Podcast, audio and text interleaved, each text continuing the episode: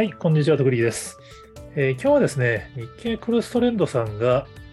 食の30年の歴史を振り返るデータで見る好きな料理30年史っていう記事を公開されていたので、ちょっとそれをご紹介したいんですけど、まあ、ちょっとこれ会員限定記事なんでちょっと全部はお見せできないんですけど、博報堂生活総合研究所の長期時系列調査、生活定点で、まあ、好きな料理っていうのを、すごいですよね。30年聞き続けてるんですよね。本当こういうのって、誰が始めようって言い出すのかなってすげえ興味があるんですけど、聞き続けてるからこそ見えるデータがあるって非常にもうデータの面白さの象徴みたいな話なんですけど、まあ、好きな料理ってね、別になんかまあ、テレビ番組でもよくランキング的なやつやってますよねって話なんですけど、データで見ると、この時系列で30年を並べてみると、なんかね、やっぱり、すごいいろんなことが見えてくるんですよね。まあ、これあの、日経クラスランドの記事を見ていただくと、もうすごいいろんなポイントが指摘されてるんで、まあ、ぜひ、あの、会員の方はそちらを深く読んでいただければと思うんですけど、個人的に、まあ、ちょっとこちらで紹介したいのが、え麺類の栄枯盛衰の歴史ですね。僕結構ラーメン好きで、まあラーメン好きでっていうか、まあ好きなんだろうな。まああの、やっぱり一人であのアポとか行くようになると、ランチとか晩ご飯をやっぱ一人で食べることが多くって、まあそういう時にやっぱラーメンがやっぱり、まあ、一人でも入りやすいし、まあいろんなお店が東京近郊にいっぱいあるし、面白いんで、結構ね、ラーメン屋は本当、まあ、特にこの10年ぐらいは、まあちょっとそのアポの隙間とかに行きそうなところだったら近くにちょっと面白いラーメン屋ないかなって調べて、まあレッティで調べて、まあレッティで、にその行ったところのお店を写真でメモするみたいなのはまあずっとやってるんですけど、気がついたらね、レッティも600店舗ぐらい登録されてましたけど、そういうなんか食生活を最近自分が送ってるから、自分はラーメン昔から好きだったんだよなって思い込んでた自分がいたんですけど、やっぱね、このデータを見たら、よく考えたら昔、ラーメン僕好きじゃなかったんですよ。ラーメン昔美味しくなかったですよね、ラーメン屋のラーメンって。まあちょっと言い方悪いかもしれないですけど。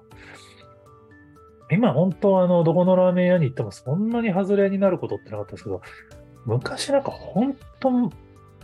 ま、まずいラーメン屋とかで言っちゃよくないかな、その、美味しくないラーメン屋とかあったと思うんですよね。もう今多分そういうラーメン屋、やっぱりあのお客さん来なくなっちゃうから、すぐ潰れちゃうと思うんですけど、で、この博報堂さんのデータで見ると、すごい面白いのが、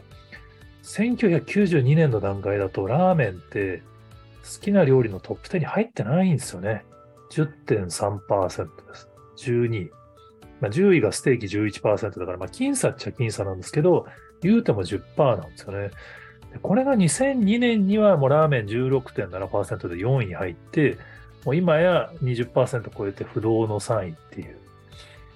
まあトップの寿司はね、もうあの40、40%台でずっと推移して、まあ今38.3ですけど、まあ不動の1位なんで、まあ寿司を抜ける感じはしないですけど、まあ20%で4位にも結構数パーセント差をつけてますが、もうこれはもう本当不動の3位ですよね。これだから、2002年に急増してんですよね。まあ10年なんで、この10年間の間にいろんなことがあったって話だと思うんですけど、そうやって言われると確かに、僕が学生の頃とか確かにうどんそば系の方が人気だったかなって、まあうどんそばが4位なんですよね、1992年段階で。で、ラーメンが上がるのと連動するようにうどんそばが下がっていくんですよね。1992年はうどんそばが4位だったんですけど、2022年はうどんそばついにトップ10落ちをして11位。って、もうラーメンと綺麗に入れ替わってるっていう。やっぱりこのあの人類における麺類のシェアっていうのは固定で奪い合いになるのかなっていうふうに勝手に想像しちゃいますけど、まあ、この記事投稿したらあのコメントでうどんとそばを分けて調査したらさらに面白そうですねみたいなコメント見たんですけど、確かにうどんはまだ丸亀製麺とか頑張ってるイメージありますけど、そばは減った気がするな。まあ、うちはあの近所にあの非常に美味しい蕎麦屋があるんで、あの息子が蕎麦好きなのもあって、蕎麦はよく食べるんですけど、本当あの、ラーメンは国民食だっていうイメージがあったんですけど、実はラーメンが国民食になったのは21世紀からだったっていう。なんかラーメン20世紀から人気あったんじゃねえかなって自分の中では記憶が書き換えられてるんですけど、違うんですよね。で、これ、ちょっと軽く検索してみたら、あの、日刊スパさんにラーメンブームいつから始まったっていう記事があって、まあ、この記事によると、大きな変化が起きたのは1996年だそうです。96年組と呼ばれる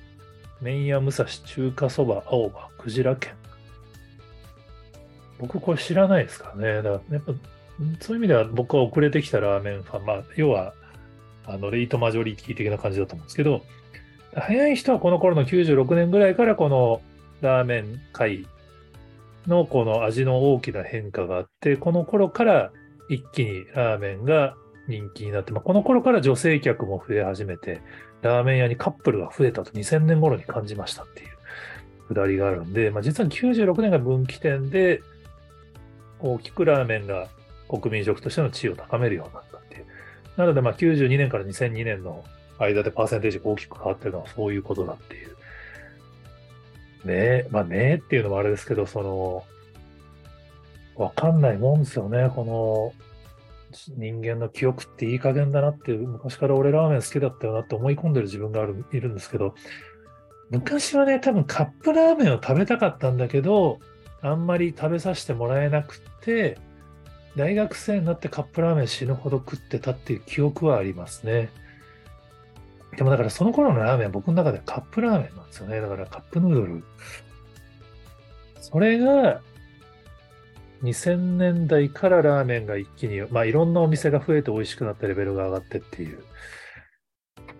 データの分析って面白いなと思いますね。これ他にもあの鶏の唐揚げがあの2022年に急激にランク外からいきなり4位に上がってきたりとかいろいろ突っ込みどころ、まあ、突っ込みどころとか結構ね、あの、ずっと語れるデータになってると思いますんで、ぜひ皆さんも自分の食生活を振り返りながら見ていただくと面白いんじゃないかなと思います。はい、いつもありありがとうございます。失礼します。